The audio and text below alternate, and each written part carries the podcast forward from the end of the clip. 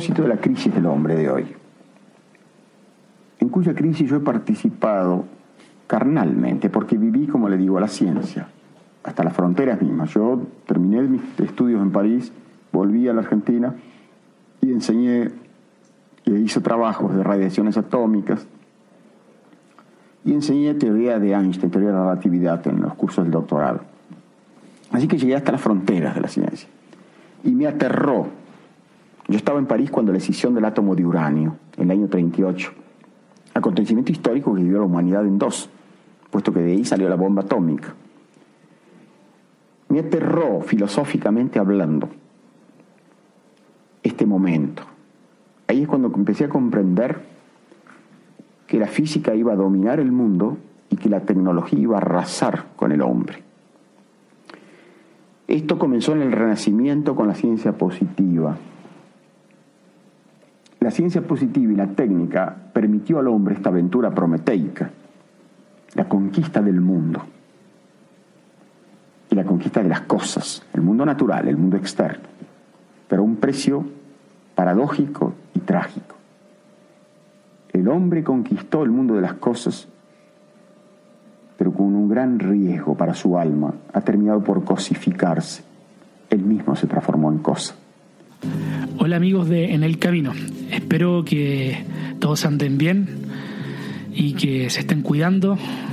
Yo me siento mucho mejor que hace un par de semanas donde saqué un episodio ahí medio enfermo, pero e incluso con tal vez síntomas COVID, pero al final era falsa alarma. Así que aquí estamos bueno, la mala hierba nunca muere. La semana pasada y siempre con la consigna de intentar conocernos mejor, hablaba de los beneficios de una vida rural, de volver a la aldea, de reencontrarse con lo esencial y ampliar los horizontes, utilizando sobre todo mi experiencia en el campo francés, donde desmitifiqué el arquetipo del campesino ignorante, conectándolo con nuestras raíces como especie, donde hablado de la hablaba de la pasión salvaje y desbordante que hace miles de años tenían nuestros antepasados, recolectores y cazadores, correteando a un mamut, por ejemplo. No hay nada en la vida urbana de clase media que se acerque a la excitación que tenía una cuadrilla como esa luego de una caza efectiva. Hablo de aquellos ancestros no porque debamos volver a ellos, sino para recordar que hay raíces como que como decía Nietzsche, es imposible obviar a lo que nuestros antepasados más los hizo feliz. Esa musiquita encantadora que sentimos cuando entramos al bosque, ese olvido de la razón, son miles y miles de años de evolución que nos indican que ahí la vida tuvo sentido, que valía la pena vivir. Y parto, partimos este episodio con el querido Ernesto Sábato, porque es un hombre que admiro y adoro y con un talento y vivencia que le otorgan una autoridad para hablar del asunto del dominio actual de las ciencias. Sabato fue un hombre que, como él dice, llegó a las fronteras del mundo de la ciencia. Becado por el profesor Use, premio Nobel de Fisiología y Medicina en el año 47, en el Instituto Curie, en París. Ahí con el mencionado doctor fue testigo de la escisión o división del átomo de uranio, evento decisivo para la creación de la bomba atómica. En esa época, paralelamente, Sábato, a su vida como científico, se acercó al surrealismo, al mundo de los mitos y los símbolos. Él decía, durante ese tiempo de antagonismos, por la mañana me sepultaba entre electrómetros y proetas y anochecía los bares con los delirantes surrealistas. Sabato luego emigraría a Estados Unidos para trabajar en el MIT, el Instituto Tecnológico de Massachusetts, donde publicó un trabajo sobre rayos cósmicos el año 41, el mismo año a la entrada de Estados Unidos en la Segunda Guerra Mundial. Posterior a esto retorna a Argentina a continuar dando clases de la teoría de la relatividad en la Universidad de La Plata, como convenido en el pacto de su beca, para luego dejar las ciencias para siempre y embarcarse en la literatura. Pero, ¿qué fue lo que aterró tanto a Sábato? Primero lo que él menciona, la cosificación del hombre y que las ciencias iban a arrasar con el ser humano. El evento de la bomba atómica lo aterró filosóficamente. Además, en entrevistas habla de que el astrónomo, como, como oficio, el hombre de ciencias es un evadido, mira las estrellas porque no puede soportar el peso de la vida terrenal. Bueno, tal vez ahí Sabato va demasiado lejos, pero el tipo ya había visto suficiente. Había vivido en varios países y por extensos periodos de tiempo. Y ya sabía que no quería ser como ellos, mirando a sus colegas. Y sobre todo ya comenzaba a sentir ese impulso mayor, un impulso indomable que le permitió escribir clásicos como El túnel y sobre todo sobre héroes y tumbas. Para mí una de las mejores novelas del siglo XX en lengua castellana, sin lugar a dudas. Lo cierto es que creo que el tiempo le ha dado la razón a Sabato y su miedo era justificado. No voy a ser tan estúpido para negar los avances de la ciencia y la tecnología. Gracias a los antibióticos, por ejemplo, que fue un descubrimiento de la ciencia en el siglo XX, la esperanza de vida eh, aumentó en promedio 10 años. El hombre llegó a la luna, Internet ha derribado las barreras de la información y hoy con un solo clic nos enteramos de todo. La concentración de la información se ha esparcido. Sí, es verdad, todavía hay grandes centros y canales de televisión con gran influencia y presencia política, pero estos ya no son monopolios. Las redes sociales han ayudado a conectar millones de personas con antiguas amistades, crear comunidades y ventilar las injusticias sin mediadores. Todos estos inventos han traído progreso económico y la torta a repartir hoy es muchísimo más grande que antes. Muchísima gente fue levantada de la pobreza y hoy muere más gente de obesidad y diabetes que de nutrición. Y la lista sigue y sigue. Pero en el Camino Podcast no somos complacientes. Y el nombre del episodio se llama El lado oscuro de la tecnología. La verdad es que me demoré bastante en anunciar el nombre, pero ya se entendía con, con Sábato. Entonces, ¿por qué Sábato vaticinaba la cosificación del ser humano? ¿Es tan terrible esta cosificación en realidad? Sí, tenemos más plata en los bolsillos, trabajamos menos que nuestros abuelos y nuestra esperanza de vida es mayor. ¿Será que nos quejamos porque somos humanos solamente y lamentarse es algo inherente a nuestra condición? Bueno, primero que todo, Sábato se refiere a la cosificación del hombre como el precio pagado por todo este progreso material y científico a velocidad sideral. Hemos comenzado a minar todo el mundo exterior, la naturaleza y animales. Nos acercamos al espacio, pero estamos más alienados, sobre todo en las grandes ciudades. Según Harari, el historiador israelita, en su libro Homo Deus, donde explora los desafíos del mañana, el hombre tiene hoy y mañana tres grandes problemas. El primero con la inteligencia artificial, luego el, avance de la biotecnología y bueno, ya más detrás el calentamiento global. El calentamiento global es un problema ya conocido. Ha existido activismo, documentales de actores, como Leonardo DiCaprio con su Before the Flood, que ha alertado a una buena parte de la población. El crecimiento económico desmesurado, la codicia y querer aumentar el tamaño de la torta de la riqueza nos ha llevado, por ejemplo, a deforestar sin resguardo, a utilizar la inmensidad del Océano Pacífico como un gran vertedero, a la extinción de miles de especies animales. Pareciera que en un futuro cercano vamos a ser nosotros los animales domesticados, palomas, ratas, cucarachas y uno que otro animal salvaje aguantando estoico y sería por mucho que irrumpan nuevas Greta Thunberg rabiosas, estas son rápidamente vilipendiadas y ridiculizadas en redes sociales. El establishment y su statu quo aún tienen gran poder.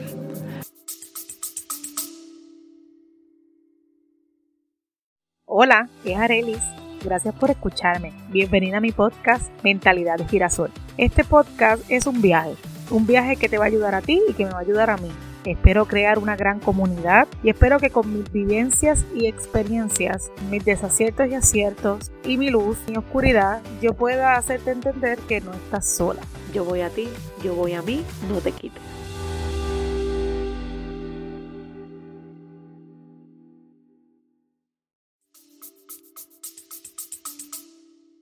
Todo se ve muy difícil de afrontar que tendríamos que cambiar paradigmas, tendríamos que desacelerar el crecimiento a propósito. Pero desacelerar la maquinaria en términos reales es sentenciar a muerte a gente, a quebrar empresas, aumento de desempleo, romper la cadena de pagos, a que gente no pueda pagar la renta, a que no llegue a final de mes. Hay algunas teorías más del establishment que dicen que para luchar con el calentamiento global hay que levantar aún más gente de la pobreza, cosa que así puedan involucrarse realmente y comenzar a consumir alimentos más orgánicos o consumir menos carne, eh, carne procesada, por ejemplo. ¿Cómo le vas a pedir a una temporera de arroz en Sri Lanka que consuma productos biológicos y que boicotee industria ganadera y a los productos con aceite de palma, por ejemplo, que son más baratos? No es posible. No tienen los recursos para hacer esa decisión relevante en su día a día. Lo que necesitamos es una fuerza colectiva, la cual últimamente ha desaparecido. Pero este problema del calentamiento global pareciera ser el menor de los futuros males, según Harari. El avance inminente de la inteligencia artificial va a dejar sin trabajo a millones de personas, banqueros, cajeros, abogados, comerciantes, conductores de vehículos, conserjes y un largo etcétera. Esto ya se está viviendo, bueno, se viene viviendo hace años. Tal vez el mejor ejemplo es en los años 80 con el gobierno de Margaret Thatcher, donde hubo protestas y revuelo debido a automatización en fábricas que dejara a muchos operarios sin trabajo por robots. Los sindicatos hicieron la guerra, pero a la larga esta gente encontró trabajos como guardias, cajeros, taxistas, etc. Y al final la economía fue más productiva. Hoy el riesgo es que los mismos reemplazados no puedan encontrar trabajo en otras áreas. ¿Por qué? Por el famoso algoritmo. Los algoritmos no son más que un conjunto metódico de pasos que pueden emplearse para hacer cálculos, resolver problemas y alcanzar decisiones. Por ejemplo, cuando un chimpancé ve una banana en un árbol que da sombra a un león durmiendo, justamente, el chimpancé debe tomar la decisión de intentar coger la banana o alejarse. En esas milésimas de segundo el chimpancé calcula la distancia al árbol, el hambre que tiene, si el león duerme o no, o dormita, la cantidad de bananas que están ahí y otros parámetros antes de ir por la comida o no. No es que el chimpancé se ponga a calcular todo esto conscientemente. Esto funciona en su biología, que gatía en un impulso que lo envía a buscar las bananas o huir. Esta toma de decisiones es un algoritmo. Volviendo a nuestro egoísta reino humano, los algoritmos artificiales que hemos creado están alcanzando y superando la inteligencia humana. Muy pronto van a haber máquinas que te puedan aconsejar mejor que cualquier vendedor qué jeans van mejor con tus zapatillas. O qué vino puede acompañar mejor tu plato de comida. Mucho mejor que cualquier otro vendedor. Bueno, y si no me crees de la inteligencia del algoritmo, entra entonces a Facebook o YouTube. Para mí, en lo particular, entrar a YouTube es entrar a una dimensión de tentaciones. Siempre me digo, ok, voy a ver solo un video, uno solo, y luego voy a seguir haciendo lo que debo hacer. Entro a YouTube y ¡boom! entro en un trance y soy absorbido en este mundo virtual que me sugiere videos de fútbol, cocina, filosofía, viajes, etc. El algoritmo de YouTube, que es la red social que más utilizo, me conoce absurdamente bien. Me conoce mejor de lo que me conozco a mí mismo algunas veces. Y luego, en vez de tres minutos, fui inducido por una hora. Tristan Harris, ex diseñador ético de Google, informático de Silicon Valley y uno de los actores principales del documental de Social Dilemma, el cual se los recomiendo, decía que cerca de dos tercios de los videos que vemos en YouTube son sugeridos. No son elección nuestra, sino del algoritmo. Es terrorífico cómo manipulan, o mejor dicho, cómo nos conoce YouTube. Así es como nos volvemos predecibles. Yo sé que el Facebook al que tengo acceso yo mismo va a ser totalmente distinto al de un amigo de derecha o de izquierda más revolucionaria. No solo nos polarizamos, sino que casi ni hablamos el mismo idioma. Nuestras experiencias en Internet son totalmente distintas. Pero yo ya soy adulto, tengo más de 30 años y tuve infancia y juventud no influenciadas por redes sociales. Pero una niña de 10 años, hoy con un celular, puede ser víctima del bullying más despiadado en Instagram. Las expectativas de belleza de estos niños es altísima y al compararla con sus realidades, en una edad así, de frágil, e influenciable como esta es catastrófico. No es de extrañar entonces que el suicidio infantil y de adolescentes haya escalado sideralmente en los últimos años. Da miedo traer a un niño a este tipo de jungla, donde uno como padre no sabe cómo preparar a su hijo. Es por eso que la pregunta que nos hemos venido haciendo desde el principio del podcast, Conócete mejor a ti mismo, es tan vital, más que nunca. Piensas que eres libre, que estás sujeto al libre albedrío, pero no eliges los artículos que lees en Facebook, ni tampoco los videos que ves en YouTube. Me vas a decir, va, pero ¿qué problema hay en que un algoritmo me guíe la mano y me muestre lo que realmente me gusta? El problema es que hace con esa información después, porque actualmente las empresas pagan en publicidad por esa información, ya que eres tú el producto en el modelo de negocios de las redes sociales. Eres tú el que da anuncios a tu medida que luego te llevan inconscientemente a comportamientos de compra.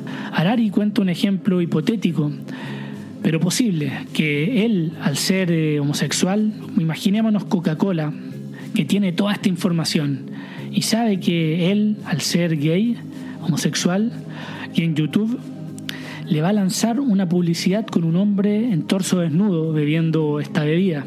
En cambio, Pepsi, que no posee la información, va a enviar una publicidad de una chica en bikini en la playa. Luego, cuando nuestro querido amigo Arari se enfrente en las góndolas con la decisión de qué bebida elegir, inconscientemente va a ir por la Coca-Cola.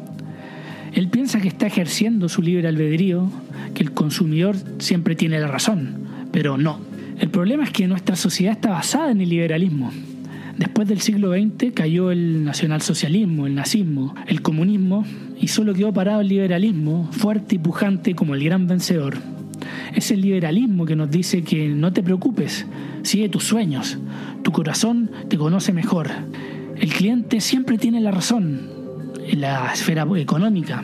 La belleza está en los ojos del que contempla eso en el arte.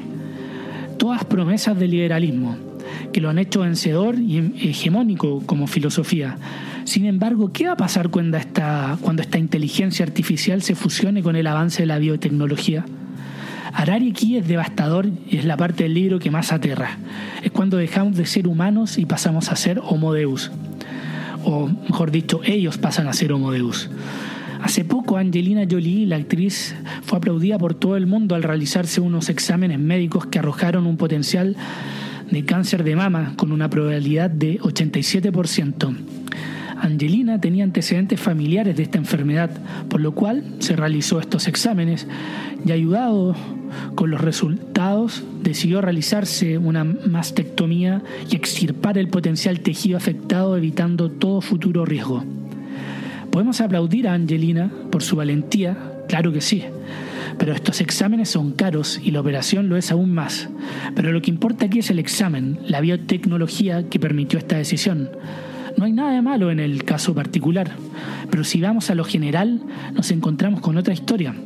Harari extrapola el uso de la tecnología en este punto y dice que al fin estos súper ricos o multimillonarios podrían utilizar su plata en algo útil, como alargar la vida, o mejor dicho, en mejorarla. Vamos, por ejemplo, a algo más contemporáneo, los avances de la cirugía. Sí, empiezan como necesidad.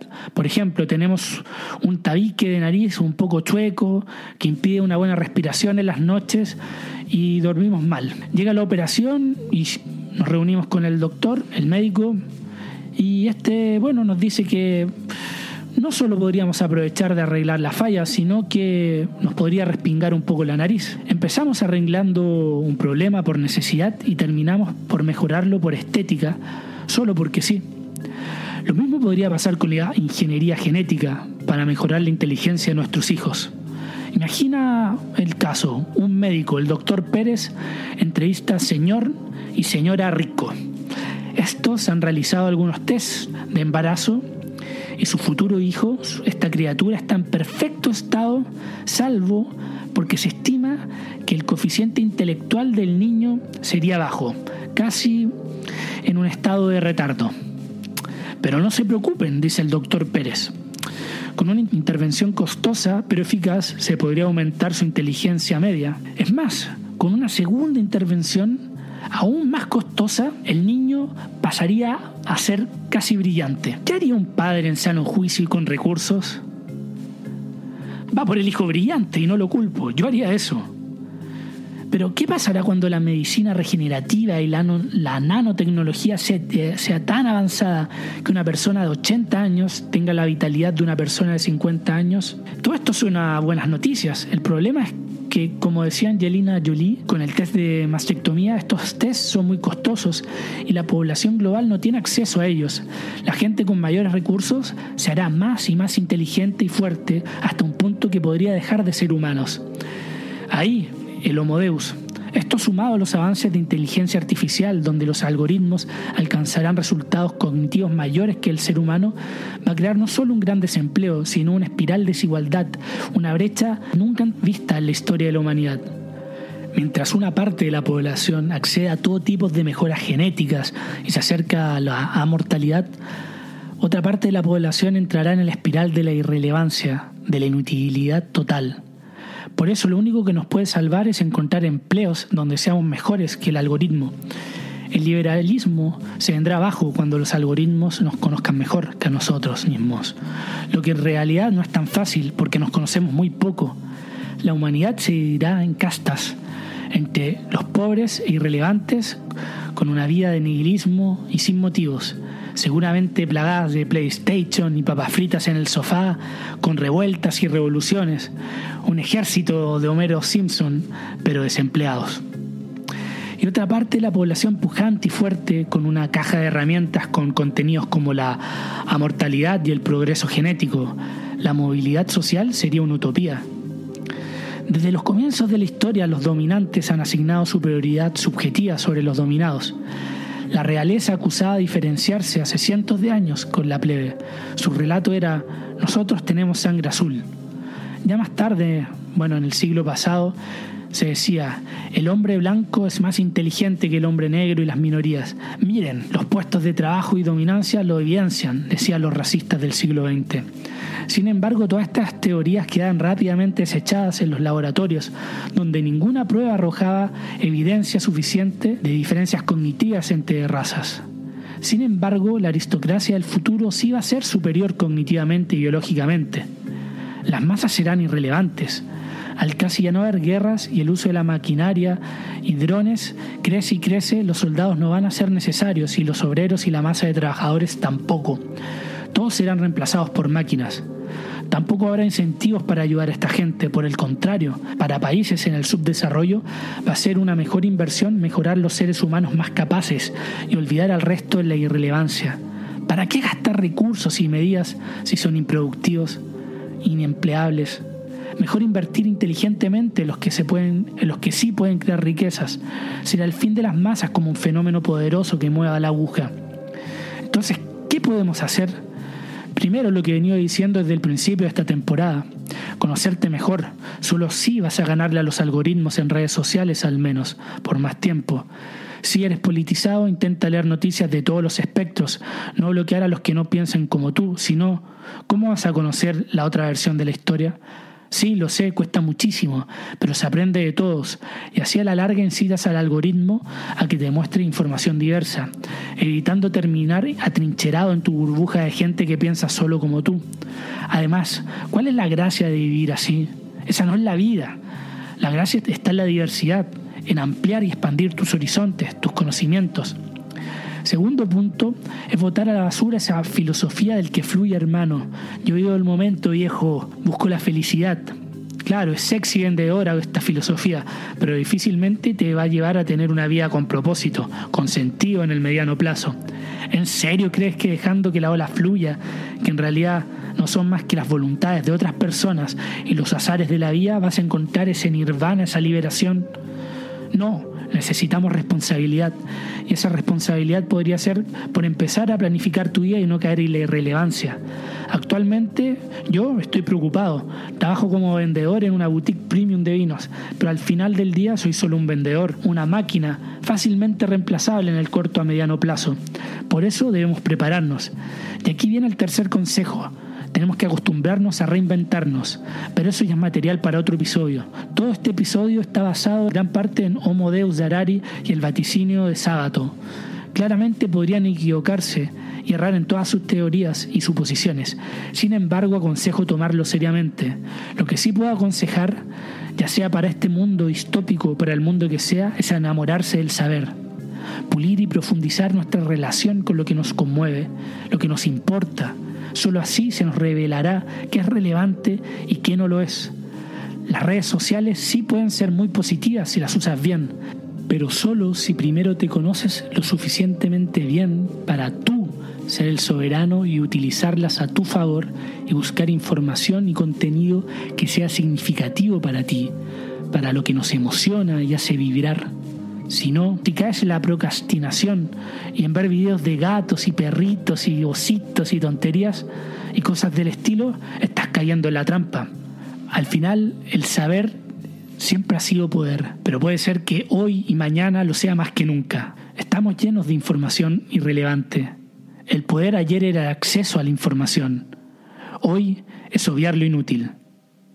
¿En qué deberíamos concentrarnos?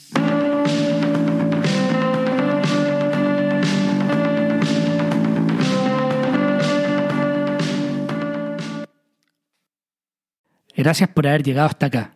Si valoras el programa y no quieres perderte ningún episodio, puedes seguirlo en Spotify y dejar una reseña, que me ayuda un montón para ser encontrado más fácil en el motor de búsqueda. Para donaciones, contacto y más contenido, pueden entrar al sitio enelcaminopodcast.com y seguir las redes sociales de En el Camino Podcast en Instagram y Facebook, además de Nico Vergara y en Twitter. Gracias por aventurarte en el camino.